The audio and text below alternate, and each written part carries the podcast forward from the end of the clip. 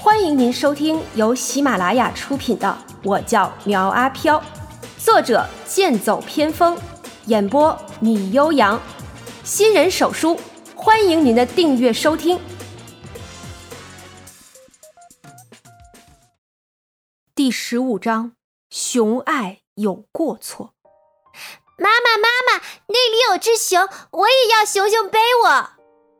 一个梳着马尾辫的小姑娘。指着马路对面一个背着女孩的熊本熊说道：“女孩妈妈也向他们投去羡慕的目光，摸了摸她的头道：‘等你长大了，可以选一头熊，让它来背你啊。’哼，好啊好啊，我要快点长大。”小女孩满心欢喜的说着。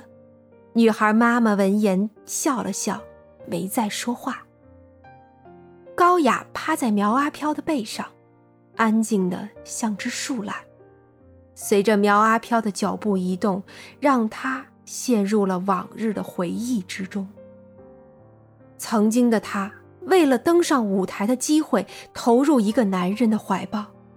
他的肩膀宽广结实，为人风趣幽默。他以为找到了可以停靠的港湾，但是有一天，他说自己有家室。不能娶她，高雅的心碎了，她的美梦也碎了。他妈的，他家离这里有三条街，可是这妞也太沉了些了吧！苗阿飘内心吐槽无数，可惜高雅不知道，不然呐，早就一脚将他踹飞了。终于到了高雅的家下面，苗阿飘将他放下来。挥手道：“早点休息，明天见。”你果然在跟踪我，快说，你是谁？高雅都没有给他指路，苗阿飘却将他送到了家门口，这就说明了很多问题。呃，这个问题 我以后再回答你。苗阿飘想走，却被高雅伸手拦住。哎。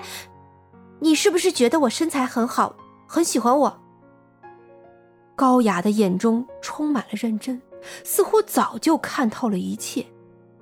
苗阿飘没有立刻回答，思索了一下，道：“我想，我喜欢你很长时间了。那你一定见过我的脸了。”高雅突然将口罩摘下，左边是一张精致的脸，而右边脸上。爬满了皱纹，像是干枯的树皮。当两张不同的面孔拼放在一起，宛若是天使和魔鬼的结合。心理承受力差的人，只怕看了一眼就吐了。高雅以为会将苗阿飘吓倒，但是没有。或许是戴着头套的原因，他没有什么表情，反而伸出手来要摸他的脸。这让高雅下意识的后退，躲开他的手，警惕道：“你要做什么？”“没什么。”“天色不早了，早点休息吧。”苗阿飘这才意识到自己的行为，说句抱歉后转身想走。高雅却不想放过他，上前两步去抓住他的头套，一边抓一边道：“你到底是谁？为什么不敢用正脸看我？”苗阿飘一把拉住他的手，道：“在看我的脸之前，你做好要接受我求婚的准备了吗？”很突兀的一句话让高雅愣在了原地。过了良久，高雅的手慢慢松开了。明天见。苗阿飘转身，迈着轻快的步伐，向着另一条街走去。安抚好了一头熊，他要去看看另一头熊怎么样了。张放回到家中，想要换上自己的网红熊套装，可是却没有想到有一张纸人通过门缝钻了进来。在打量了一下房间内的装饰后，小莹将客厅的灯关掉。哎，这。难道是灯泡坏了？张放察觉到了动静，来到客厅，伸手去按开关。客厅又重新亮起来。张放一回头，看到一个纸人立在身后，那惨白的面容、红色的眼眸，宛若勾魂使者一般，将他吓得跌倒在沙发上。你，你别过来，别过来！张放一边向后缩，一边拿着电视遥控器当武器。但是紧跟着，小莹从伞中抽出了一柄细剑。张放见状，狠狠地将电视遥控器向他丢去。只见小莹手中细剑一挥，电视遥控器一分为二，跌落在地上。鬼，鬼呀！张放撒腿就想跑，可他哪里是小莹的对手？只用了三分力，小莹就将他打飞了出去，跌落到阳台上，昏了过去。苗阿飘来到张放家里，看到张放被五花大绑的丢在沙发上，不由得心中一惊。靠！这不是传说中的花式艺术之龟甲捆绑术吗？小莹啊，你老实跟主人说啊，你这个捆绑手法都是跟谁学的？怎么突然开启了花式绑法？这要是让小朋友看到，该多么不好啊！这又要浪费很多纸巾的。面对着苗阿飘的循循教导，小莹将头扭到了一边。